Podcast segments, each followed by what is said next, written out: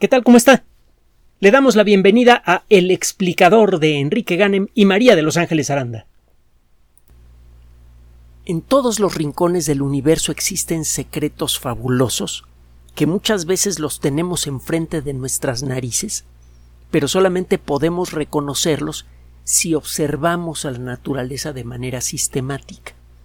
La herramienta que tenemos para hacer estas observaciones sistemáticas, objetivas, reproducibles, progresivas, se llama ciencia. Es de hecho la única forma de pensamiento que tenemos que tenga todas estas características.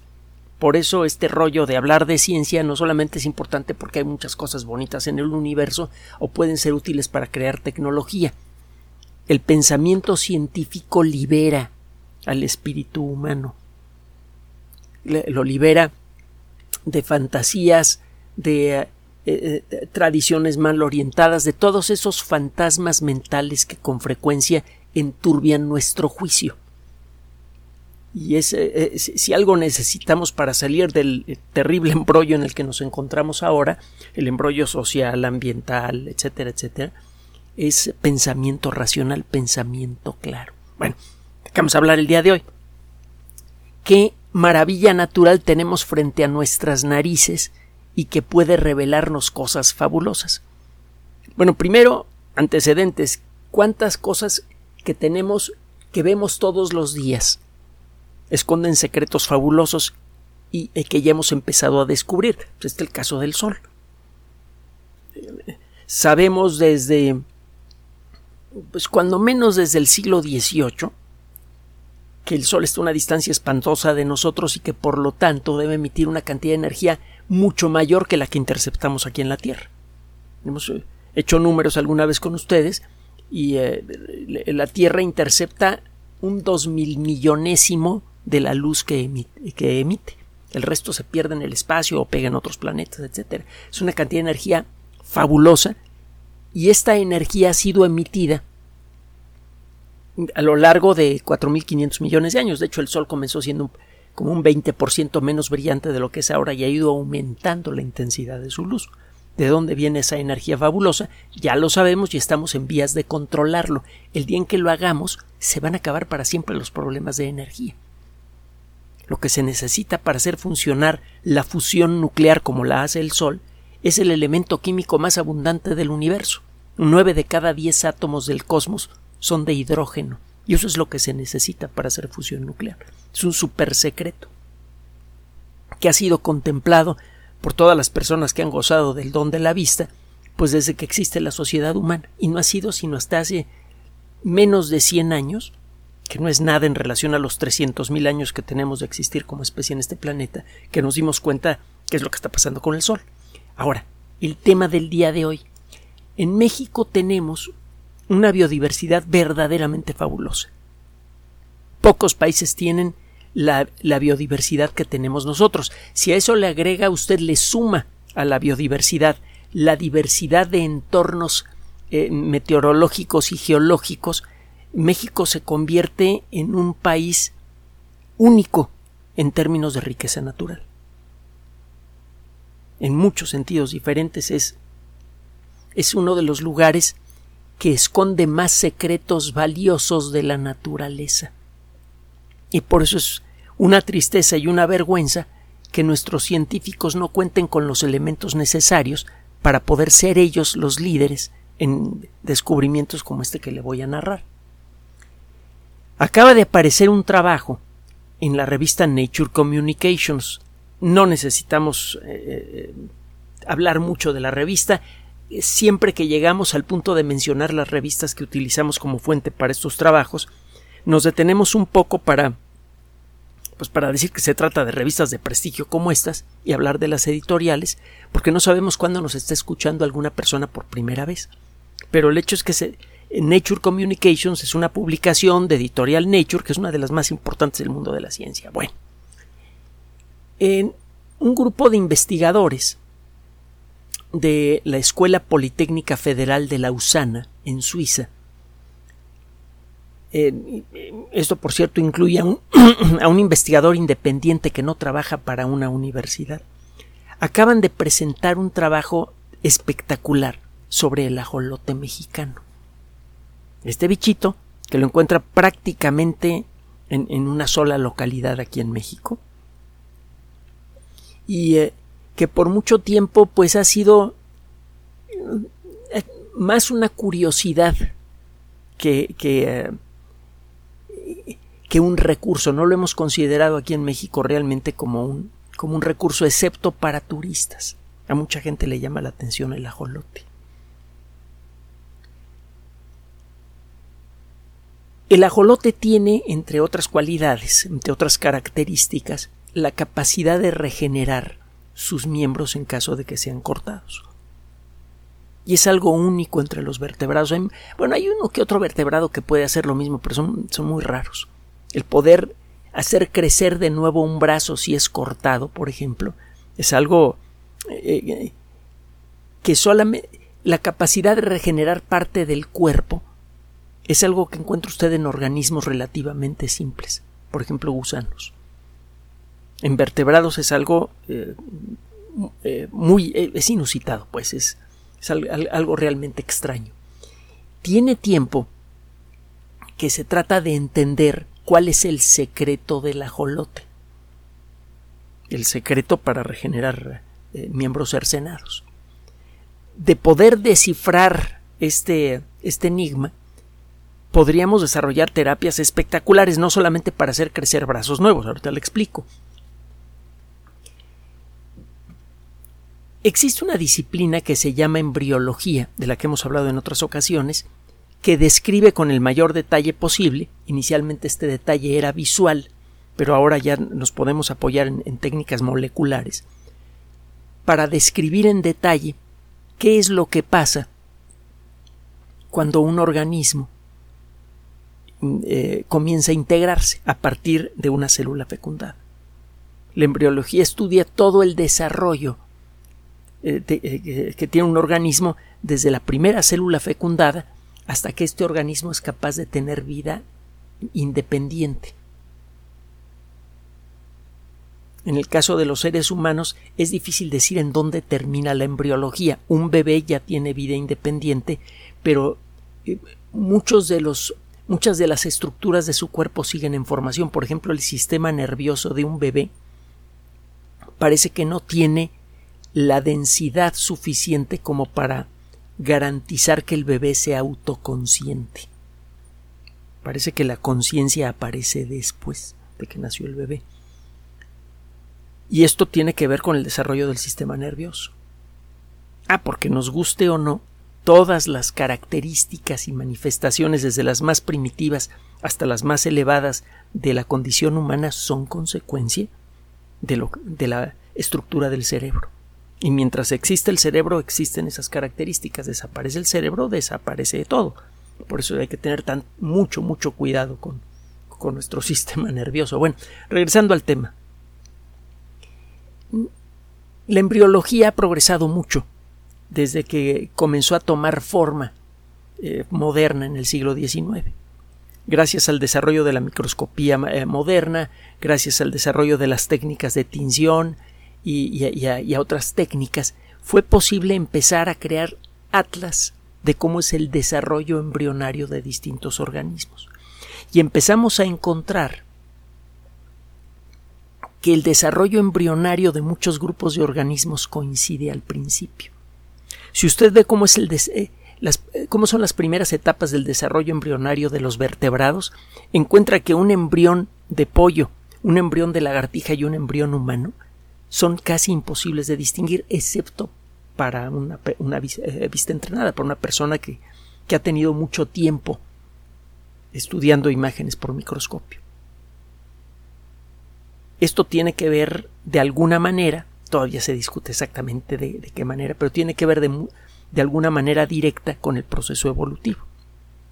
La, evolución nos permite entender por qué existe este, esta casi coincidencia en las primeras etapas del desarrollo embrionario de todos los vertebrados. Con el paso del tiempo, el eh, trabajo sistemático de los embriólogos ha permitido determinar el desarrollo de ciertas estructuras que son precursoras de los órganos y, estructuras finales que va a tener un organismo. Por ejemplo, ha sido posible determinar qué estructuras previas se forman en embriones que más adelante van a constituir al sistema digestivo. Es más, se puede incluso identificar qué grupos de células en un embrión, pero esto lo hace desde luego un experto, qué células en un embrión van a ser las que se van a convertir en el hígado o en el páncreas. Entonces tenemos eh, mapas de desarrollo embrionario de muchísimas especies diferentes. En el caso de los vertebrados, se forma una estructura que eh, traducida al español sería algo así como la cresta apical ectodérmica. Esta estructura, que aparece en embriones que ya tienen un cierto desarrollo, empiezan a crecer las células que se encuentran en estas, en, estas estructuras empiezan a diferenciarse, se empieza a formar huesos, se empieza a formar músculo, piel, y se acaban convirtiendo en nuestras extremidades. usted encuentra estas eh, eh, crestas apical ectodérmicas o, eh, ectodérmica sería la traducción correcta al español, en todos los vertebrados. Una de las preguntas que se hacen muchos investigadores que están tratando de entender por qué los ajolotes pueden regenerar brazos cortados y nosotros no, es si existe en el ajolote adulto el equivalente de esta estructura. Normalmente en vertebrados usted solamente encuentra estas crestas apical ectodérmicas o apicales ectodérmicas en embriones. ¿Será que los ajolotes conservan ese tipo de células en la base de lo que ahora son sus miembros y eso es lo que les permite regenerarlos?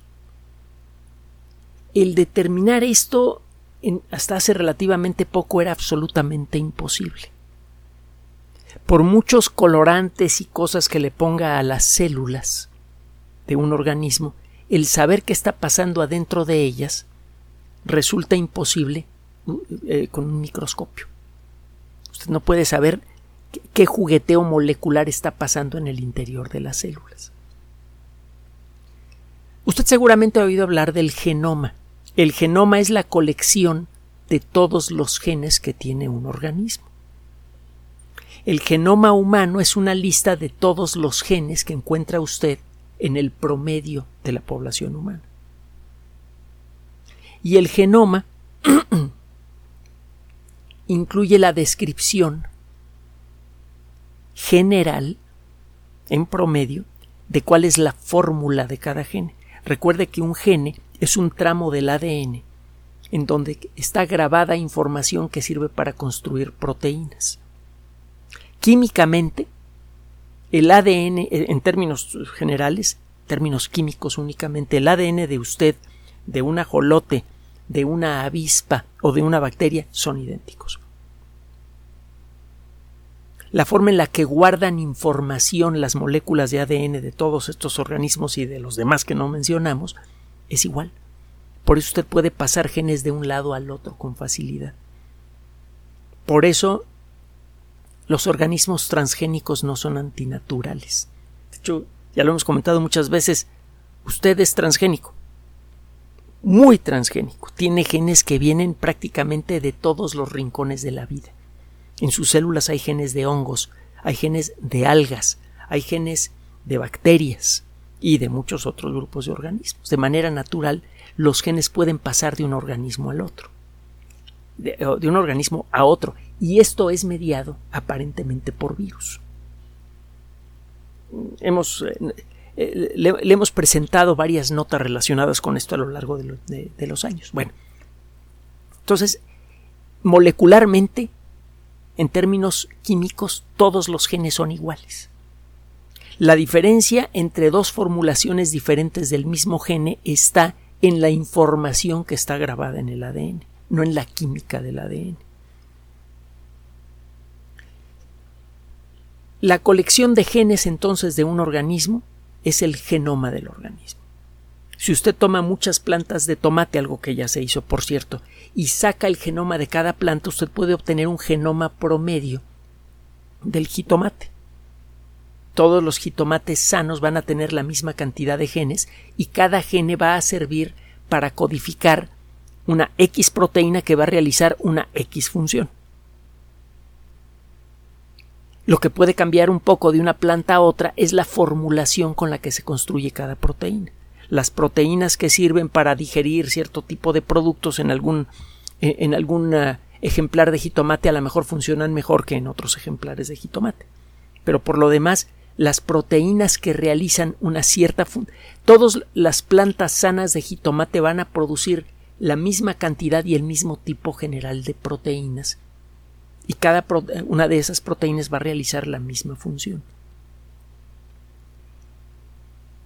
La colección de genes de un organismo es el genoma. Ahora, no todos los genes se expresan.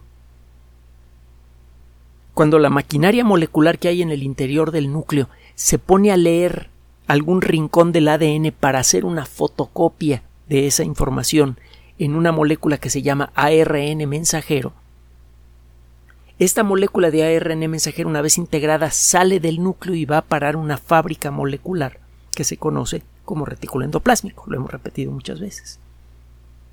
Y allí unos robots moleculares van a leer la información fotocopiada en el ARN mensajero y con eso se construye una proteína.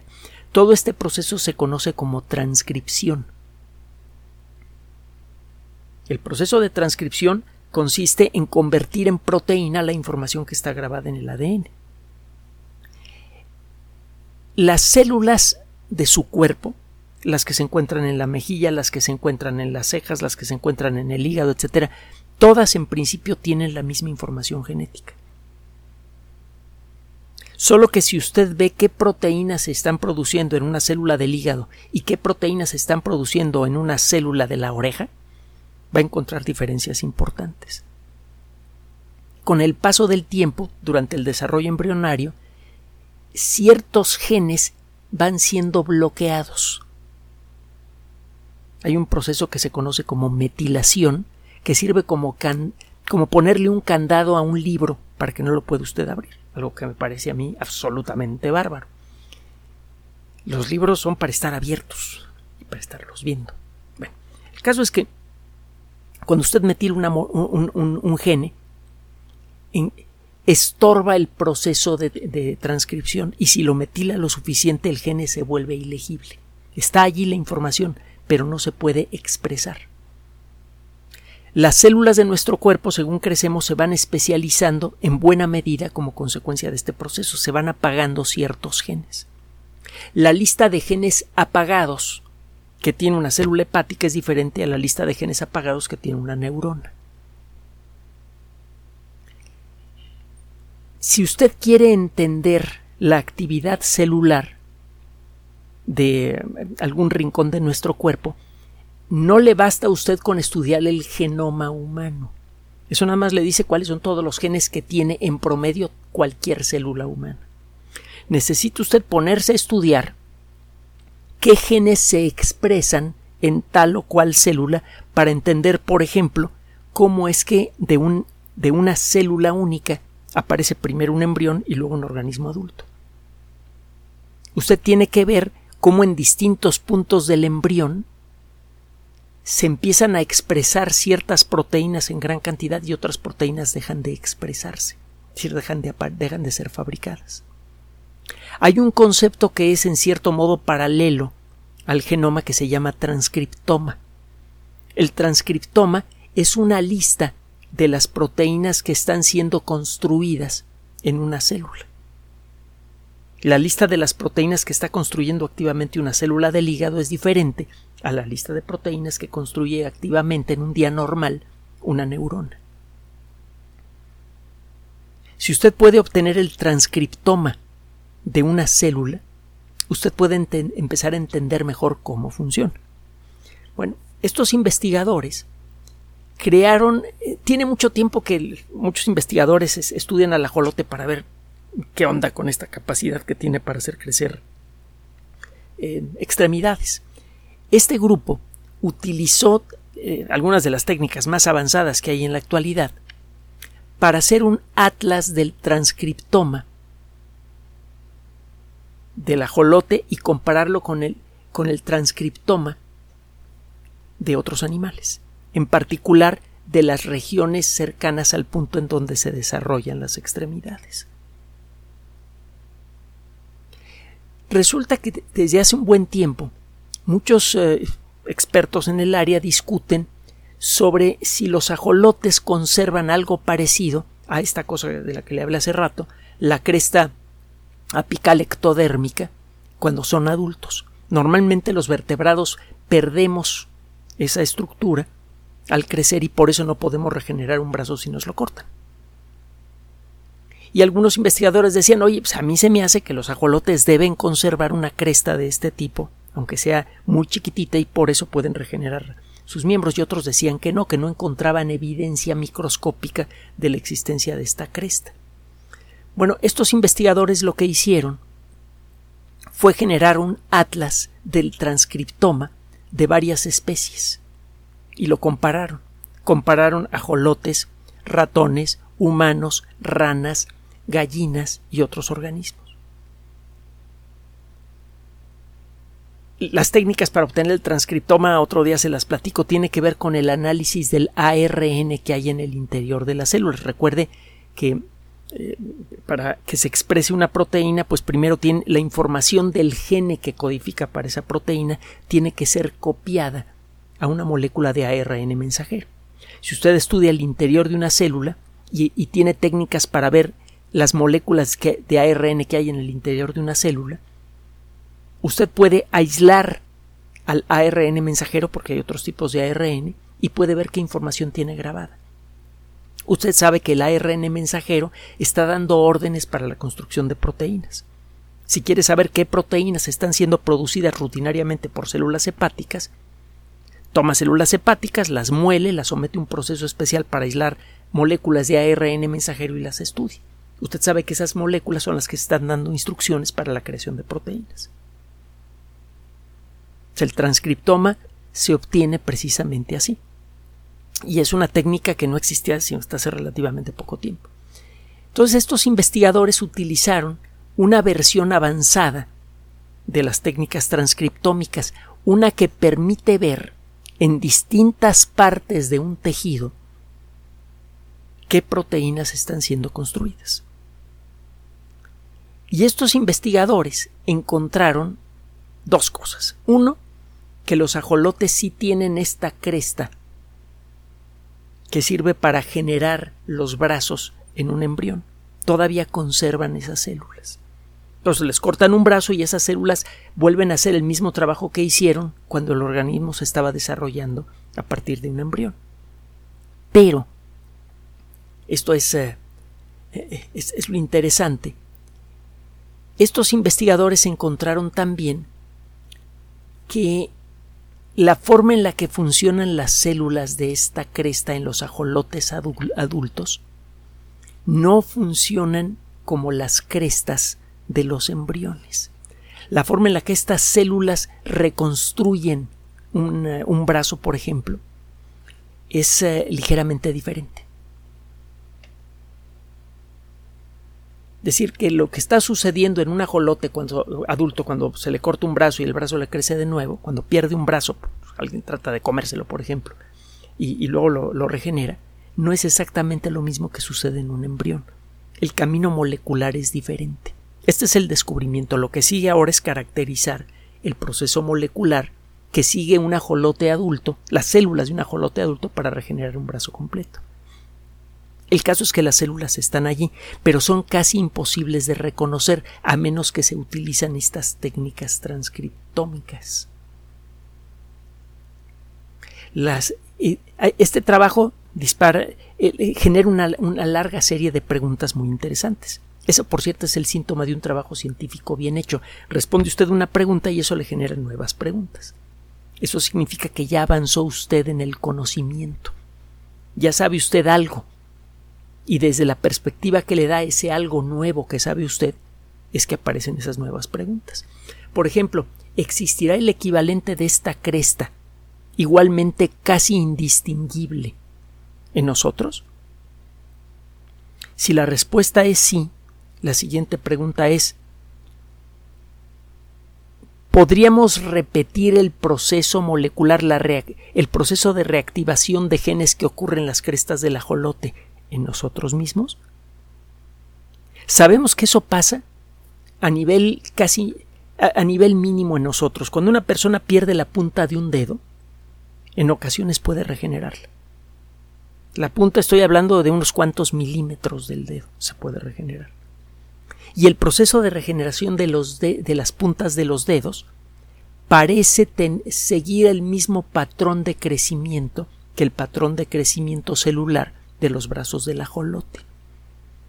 Es parece que sigue existiendo en nosotros en alguna parte de nuestros cuerpos el conjunto celular necesario para regenerar miembros completos. La cosa es si ese grupo de células puede estimularse para que regenere algo más que las puntas de los dedos, para que regenere dedos completos, manos completas o brazos completos. Si la respuesta es sí, lo que sigue sería tratar de localizar la eh, posición de estas células y ver qué es lo que pueden hacer pueden regenerar, en, caso de que existan, podrían regenerar miembros completos, podrían regenerar otras partes de nuestro cuerpo. Si encontráramos que estas células estimuladas correctamente pueden regenerar eh, eh, eh, distintas partes de nuestro cuerpo o encontráramos células en otras partes de, de nuestro interior que tengan la misma capacidad de regeneración y que esta capacidad esté dormida y sabemos cómo despertarla, podríamos empezar a regenerar todas las partes de nuestros cuerpos que se desgastan por enfermedad, por accidente o por vejez. El hecho es que este descubrimiento está eh, eh, abriendo nuevas rutas de investigación que podrían hacer realidad uno de los sueños más extremos de la medicina moderna la de poder regenerar a voluntad cualquier parte de nuestro cuerpo. El día en que contemos con esa capacidad, si es que alguna vez llega, vamos a poder regenerar nuestros cuerpos a voluntad de manera continua, sin límite.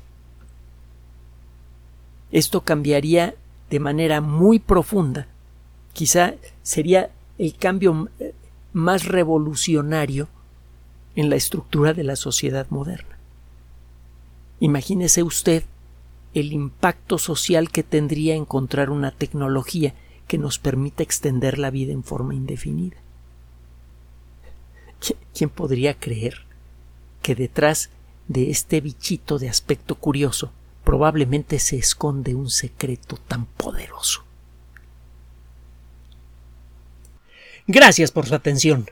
Además de nuestro sitio electrónico www.alexplicador.net, por sugerencia suya tenemos abierto un espacio en Patreon, el explicador Enrique Ganem, y en PayPal, el explicador patrocinio por los que gracias a su apoyo sostenemos este espacio.